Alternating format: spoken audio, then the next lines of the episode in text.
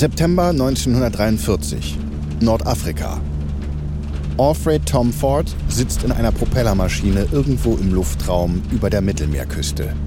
Hinter ihm stapeln sich Kisten im Gang. Während das Flugzeug von Turbulenzen geschüttelt wird, fragt sich Tom Ford, was sich wohl in den Kisten befindet. Harmlose Konservendosen? Oder Munition? Granaten? Vielleicht sogar Bomben? Er versucht nicht weiter darüber nachzudenken und schaut auf seine Uhr. Was zum Teufel tue ich hier eigentlich? Ich weiß nicht mal mehr, in welcher Zeitzone ich gerade bin. Tom Ford ist sich nicht einmal mehr sicher, wie lange er schon unterwegs ist. Ist er gestern aufgebrochen? Oder vorgestern? Seine Reise begann in New York City mit einem kurzen Flug nach Maine, dann weiter nach Neufundland. Dort stieg er in ein Militärflugzeug um und flog nach Prestwick in der Nähe von Glasgow, Schottland. Jetzt ist er auf seinem letzten Flug. Zielort Algier, das zentrale Logistikdrehkreuz für die Operationen der Alliierten in Nordafrika. Endlich setzt das Flugzeug zur Landung an. Tom Ford tritt in die sengende Hitze der algerischen Hauptstadt. Ein Soldat empfängt ihn und führt ihn in das Büro des Oberst der US-Armee. Herr Oberst, Alfred Tomford, technischer Beobachter der Coca-Cola Company. Melde mich zum Dienst, Sir. Willkommen in Algier, Tom Ford. Ich habe schlechte Nachrichten. Man hat bereits vor Ihrer Ankunft Bauteile für Sie geliefert, aber nicht alle sind hier auch angekommen. Fehlgeleitetes Frachtgut. Das passiert leider oft in dieser Gegend. Ihre erste Mission ist also, Ihre verlorene Fracht wiederzufinden. In den folgenden Wochen reist Tom Ford kreuz und quer durch Nordafrika. Stützpunkt für Stützpunkt durchkämmt er die Wüste nach seinen verstreuten Kisten. Es ist eine schwierige Reise, aber nach etwa einem Monat hat Tom Ford all das Material beisammen. Fehlende Teile kann er sich bei verschiedenen Militäringenieuren auf dem Weg zusammenschnorren. Jetzt kann er endlich mit seiner eigentlichen Mission loslegen. Er nimmt eine Gruppe italienische Kriegsgefangene in Dienst und beginnt mit den Bauarbeiten. Eine Woche später steht sie, eine Coca-Cola-Abfüllanlage mitten im Kampfgebiet. Sie soll sicherstellen, dass jeder US-Soldat in der Region Coca-Cola trinken kann. Das soll die Truppenmoral stärken. Und während die ersten Cola-Flaschen vom Band laufen, mitten im Zentrum des Zweiten Weltkriegs, kündigt sich für Coca-Cola an einer anderen Front bereits ein anderer Kampf an. Der Gegner? Pepsi.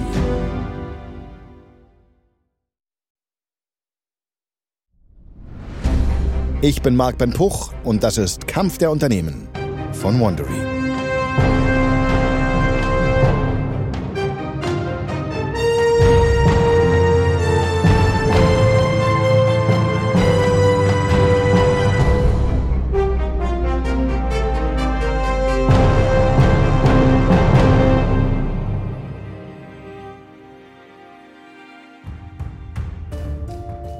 In der letzten Folge ist Pepsi von den Toten auferstanden und hat die Cola-Trinker für sich gewonnen, indem sie ihnen doppelt so viel Cola für ihr Geld bot. Aber gerade als Pepsi wieder Fahrt aufnahm, brach der Zweite Weltkrieg aus. In dieser Folge müssen sich Coca-Cola und Pepsi gegen die verschiedensten Bedrohungen behaupten. Coca-Cola zieht mit den US-Truppen nach Europa und Pepsi kämpft zu Hause um Zucker und ums Überleben. Das ist Folge 3. Schmutzige Tricks. April 1941 in London. Zwei Jahre bevor Tom Ford die Coca-Cola-Abfüllanlage in Nordafrika baut. Es war ein hektischer Tag für die Reporterinnen und Reporter der Associated Press in London. In der Nacht hat die deutsche Luftwaffe die Stadt bombardiert. Es war einer der bisher schwersten Bombenangriffe auf London. Weite Teile der Stadt stehen in Flammen. Es gibt hunderte Todesopfer. Inmitten des Chaos schreibt das amerikanische Reporterteam fieberhaften Meldungen und berichtet von den Schrecken. Andere Nachrichtenorganisationen weltweit greifen diese Texte auf. Endlich sind die letzten Texte des Tages eingereicht. Zwei der Reporter sinken erschöpft in ihre Stühle. Einen Moment lang sitzen sie einfach nur da und schweigen sich an. Dann unterbricht einer der beiden die Stille. Weißt du, was ich gerade wirklich gebrauchen könnte? Nein? Sag's mir. Eine eiskalte Coca-Cola. Oh Mann, ja, das wäre wirklich der Wahnsinn. Ein Glas Coca-Cola zu trinken ist für die beiden ein unerreichbarer Traum. In Großbritannien gibt es keine Coca-Cola mehr und auch keine Pepsi. Kurz nach Kriegsbeginn reglementierte die britische Regierung die Limonadenproduktion. Die Hersteller müssen nun ihre Ressourcen bündeln und den von der Regierung vorgegebenen zuckerarmen Rezepten folgen. Die Regierung forderte Coca-Cola und Pepsi sogar auf, gemeinsam ein Getränk namens American Cola herzustellen. Aber die Unternehmen stellten sich quer. Sie erklärten, sie würden eher vollständig schließen, als gemeinsame Sache zu machen. Einen Moment lang schwelgen die beiden Reporter in London in der Vorstellung von einem Glas Cola. Dann hat einer der beiden eine Idee. Er springt auf und rennt zum Telegrafenapparat.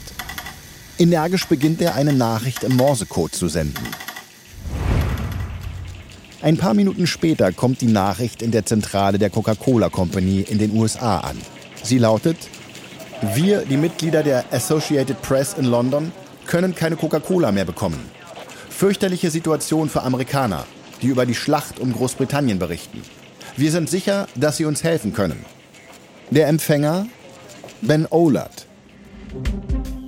Für Olat kommt dieses Telegramm wie gerufen. Der Anwalt hat sein Studium an einer Elite-Universität absolviert und bereits für das US-Außenministerium gearbeitet. Jetzt ist er als Lobbyist für Coca-Cola tätig. Aber Olat entspricht nicht dem Klischee einer typischen Coca-Cola-Führungskraft. Als er seinen ersten Bonus bekommen sollte, schrieb er einen Brief an die Führungsriege. Darin bedankte er sich und forderte das Unternehmen dann auf, keine Boni mehr auszuzahlen. Das sei eine unfaire Art, Mitarbeiter zu belohnen. Das hat für einige Furore gesorgt, aber nicht so viel wie Olats neueste Idee.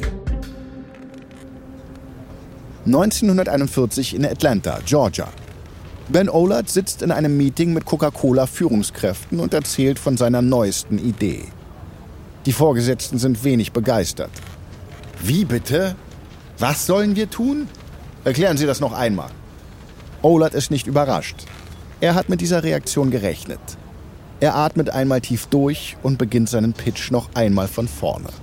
Wie Sie wissen, tobt drüben in Europa der Krieg. Hitlers Truppen dringen Tag für Tag weiter vor. Belgien ist bereits gefallen, Frankreich ist in weiten Teilen besetzt. Bis jetzt sind die USA noch nicht involviert. Aber wir müssen realistisch sein. Wenn dieser Krieg weitergeht, werden sich unsere Truppen wohl früher oder später dem Kampf gegen die Nationalsozialisten anschließen. Die Führungskräfte nicken. Die Nachrichten aus Europa sind fürchterlich. Wir als Coca-Cola müssen darauf vorbereitet sein. Was sind die Folgen für Coca-Cola, wenn die USA in den Krieg eintreten? Krieg bedeutet Einschränkungen für die Wirtschaft und die Rationierung von Zucker. Das schmälert unsere Gewinne. Im schlimmsten Fall macht es uns sogar produktionsunfähig. Das haben wir bereits im letzten Krieg gesehen. Okay, wir verstehen, dass ein Krieg schlecht fürs Geschäft wäre. Aber es ist nicht so, dass wir etwas dagegen tun können. Wir sind schließlich ein Softdrinkhersteller. Und genau da bin ich anderer Meinung. Wir können etwas tun.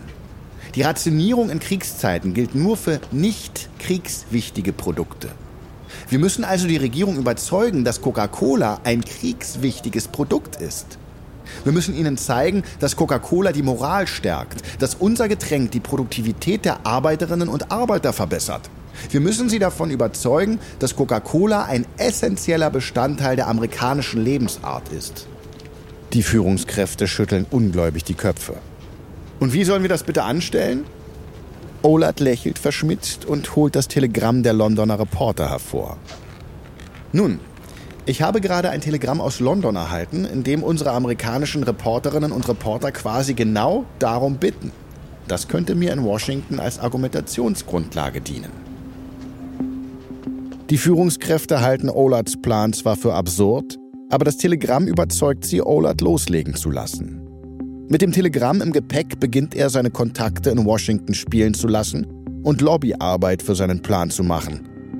Und dann, im Sommer 1941, schafft Olat schließlich den Durchbruch. Zu Beginn des Zweiten Weltkriegs hatten die Briten die Kontrolle über Island übernommen. So wollten sie verhindern, dass Island an die Nationalsozialisten fällt, Nun haben sich die USA bereit erklärt, die Verteidigung der Insel zu übernehmen. US-Truppen werden nach Island verlegt. Und kurz nach der Ankunft der amerikanischen Truppen in Island bestellt das US-Kriegsministerium 100.000 Flaschen Coca-Cola für die dort stationierten Truppen. Diese Bestellung überzeugt die Coca-Cola-Führungsriege von Olards Plan. In den folgenden Monaten knüpft das Unternehmen immer engere Beziehungen zum US-Militär. Es schließt einen Vertrag über die Lieferung von Coca-Cola an Militärbasen im Pazifik ab, sammelt Aussagen von Offizieren, die ihre Truppen lieber mit Coca-Cola als mit Bier und Schnaps versorgt sehen wollen. Und das Unternehmen macht dem Militär auch ein kühnes Versprechen. Es wird den US-Truppen Coca-Cola-Flaschen zum Preis von nur 5 Cent zur Verfügung stellen. Egal, wo sie sich auf der Welt befinden. Und egal, was es das Unternehmen kostet. Schritt für Schritt macht sich Coca-Cola bereit für den Krieg. Am 7. Dezember 1941 werden die Befürchtungen dann wahr. Die japanische Armee fliegt einen vernichtenden Überraschungsangriff auf Pearl Harbor, den amerikanischen Militärstützpunkt auf Hawaii. Amerika befindet sich im Krieg. Nur sechs Tage nach dem Angriff verhängt die Regierung strenge Beschränkungen für die Verwendung von Zucker in der Produktion von nicht kriegswichtigen Gütern. Es ist die Stunde der Wahrheit für Olards Plan. Kann er die Regierung überzeugen, Coca-Cola von den Zuckerrestriktionen auszunehmen? Monatelang trifft sich Olard mit Politikerinnen und Politikern und trägt seine Argumente vor. Er erreicht zwar, dass ein Coca-Cola-Manager ins Gremium für Rüstungsproduktion berufen wird, aber auch der Insider bringt Olard nicht voran. Olard arbeitet sich sogar bis zum Büro des Vizepräsidenten vor. Aber die Antwort bleibt gleich. Nein. Im Frühjahr 1942 wird der Effekt der Zuckerbeschränkungen dann sichtbar. Coca-Cola wird in ganz Amerika Mangelware. Die Situation scheint katastrophal für Coca-Cola. Die Firma droht unterzugehen. Doch dann entdeckt Olard ein Schlupfloch. Die Zuckervorschriften gelten nur für Produkte, die für Zivilisten hergestellt werden. Wenn Coca-Cola sein Getränk für das Militär herstellt, gelten sie nicht. Olad verschwendet keine Zeit. Das Unternehmen fährt die Produktion hoch und liefert Coca-Cola-Flaschen direkt an militärische Ausbildungslager. Die Nachfrage steigt. Also beginnt Coca-Cola seine Flaschen an die US-Truppen in aller Welt zu liefern. Aber das gestaltet sich schwierig. Coca-Cola konkurriert um Platz in Transporten, der sonst für Waffen, Munition und andere militärische Güter genutzt werden würde. Und das ist nicht das einzige Problem. Die leeren Flaschen müssen zum Nachfüllen wieder zurück in die USA transportiert werden. Ein logistischer Albtraum. Aber Coca-Cola hat mittlerweile einen hochrangigen Unterstützer. General Dwight Eisenhower. Der Oberbefehlshaber der alliierten Streitkräfte in Nordafrika ist Coca-Cola-Fan. Er möchte, dass die Truppen mit Coca-Cola versorgt werden. Und er hat eine Idee. Eisenhower schlägt vor, Abfüllanlagen in Frontnähe zu bauen. So vereinfacht sich die Logistik und die Unmengen an leeren Flaschen verstopfen nicht mehr die wertvollen Transportkapazitäten des US-Militärs. Dutzende Coca-Cola-Ingenieure werden losgeschickt, um diese Anlagen zu planen und zu beaufsichtigen. Als der Präsident von Pepsi, Walter Mack, von Coca-Colas Militärkooperation erfährt, versucht auch er einen Vertrag mit dem Pentagon auszuhandeln. Aber das US-Verteidigungsministerium weist ihn ab. Coca-Cola sei das Getränk, das die Truppen wollen. Und das Pentagon will verhindern, dass die beiden Unternehmen um den Frachtraum des Militärs konkurrieren. Pepsi ist zu spät dran und muss sich geschlagen geben.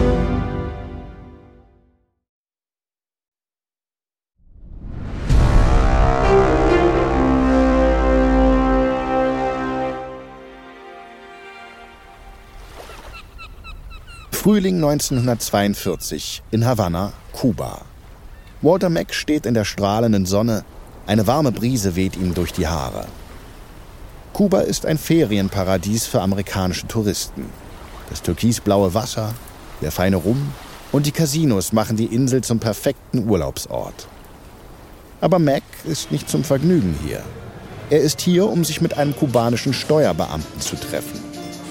Mac betritt das Restaurant, in dem sie zum Mittag verabredet sind. Sobald er sich gesetzt hat, kommt er zum Punkt. Wir haben unsere Steuern wie vereinbart gezahlt.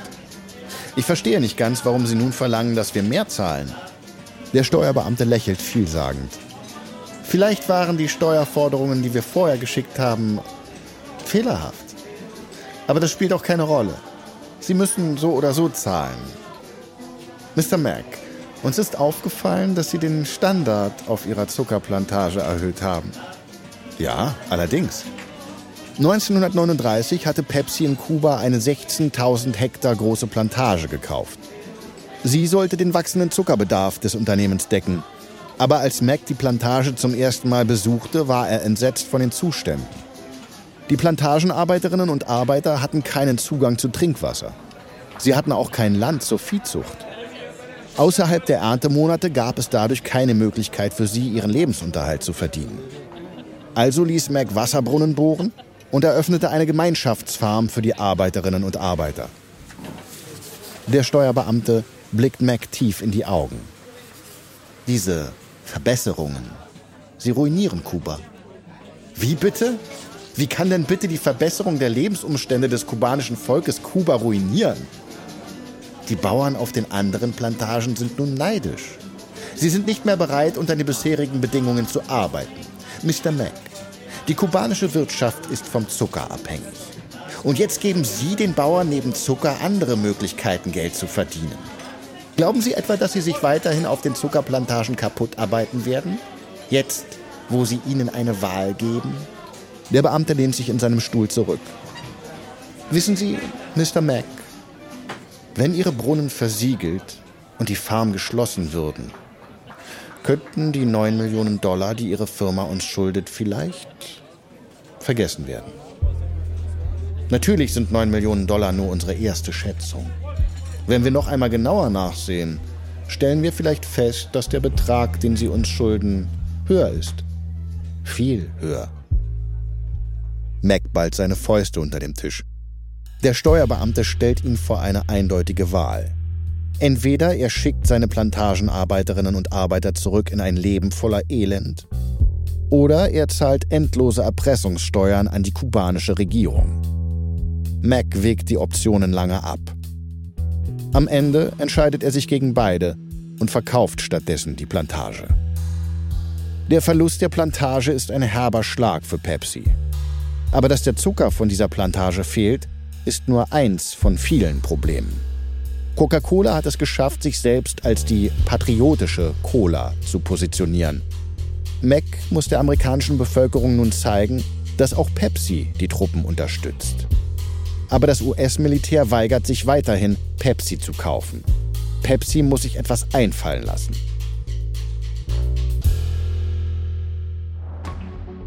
Als erstes wird ein neues Logo entwickelt. Der neue Look besteht aus einem Kreis mit drei waagerechten Streifen. Oben rot, in der Mitte weiß und unten blau. Die Farben der US-amerikanischen Flagge. Dann eröffnet das Unternehmen Pepsi-Cola-Zentren für Soldaten in San Francisco, New York und Washington, D.C. In diesen Städten sind viele Truppen stationiert.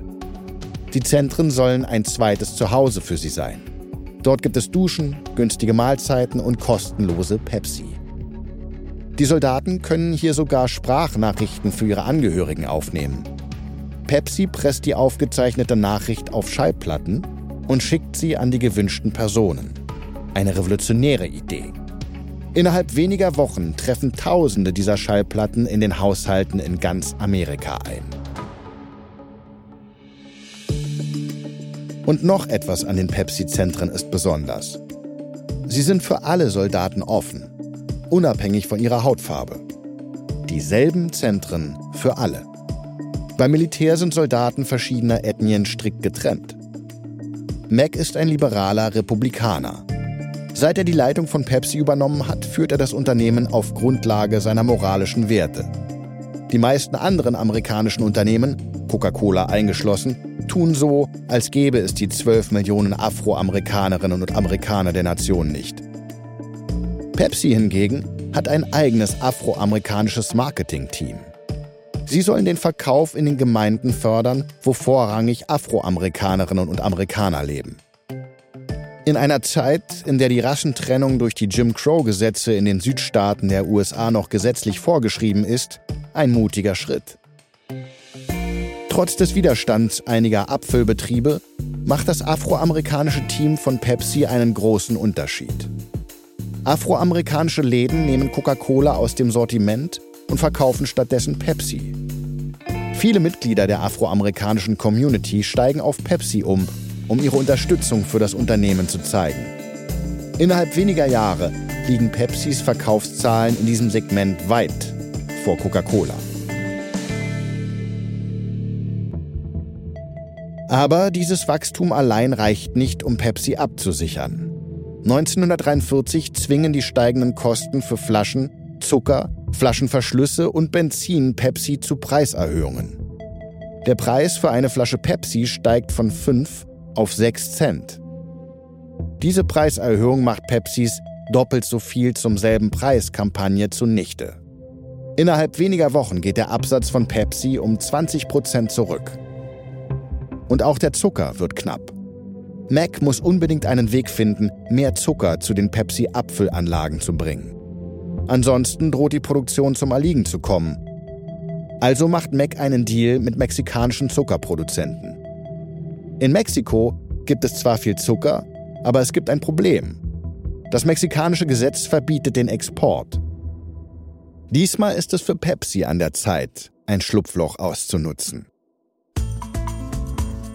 Pepsi baut eine Fabrik in Monterey, einer Stadt nahe der US-Grenze.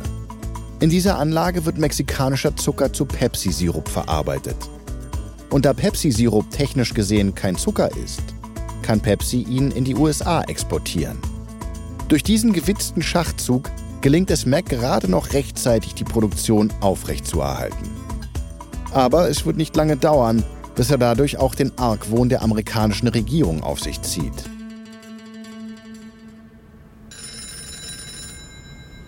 Kurz nach Eröffnung der Fabrik in Monterey. Walter Mack sitzt in seinem Büro. Er geht gerade einige Unterlagen durch, als das Telefon klingelt. Am anderen Ende der Leitung ist ein US-Bundesbeamter. Mr. Mack, uns liegen Berichte vor, dass Pepsi Zucker aus Mexiko importiert. Dies ist illegal. Wir fordern Sie auf, die Importe augenblicklich einzustellen. Mac bleibt cool. Das ist nicht ganz korrekt.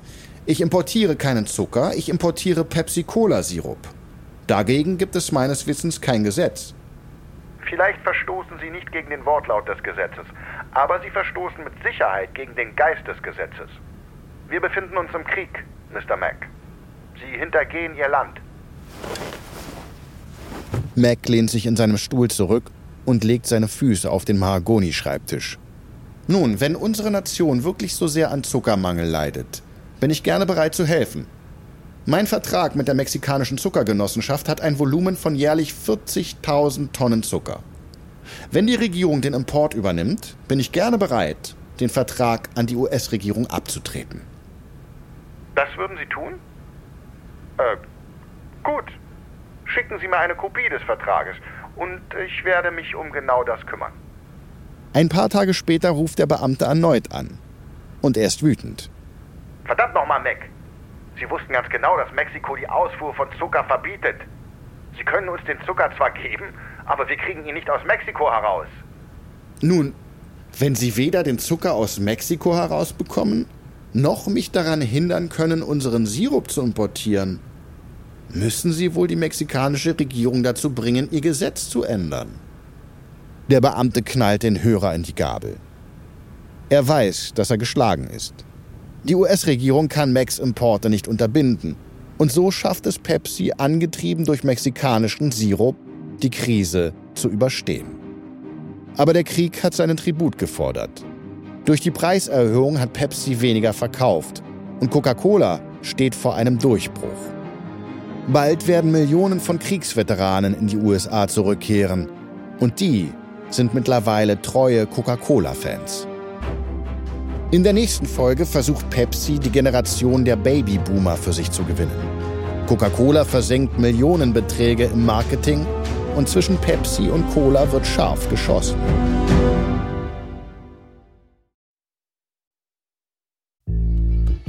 Das war die dritte Folge von Kampf der Unternehmen Coca-Cola vs. Pepsi von Wondery.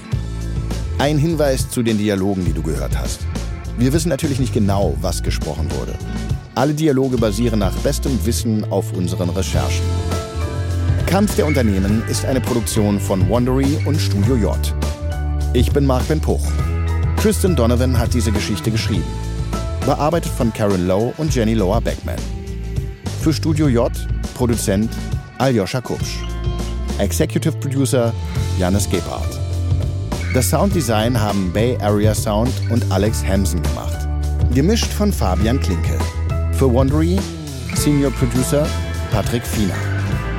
Executive Producer Tim Kehl, Jessica Redburn und Marshall Louis.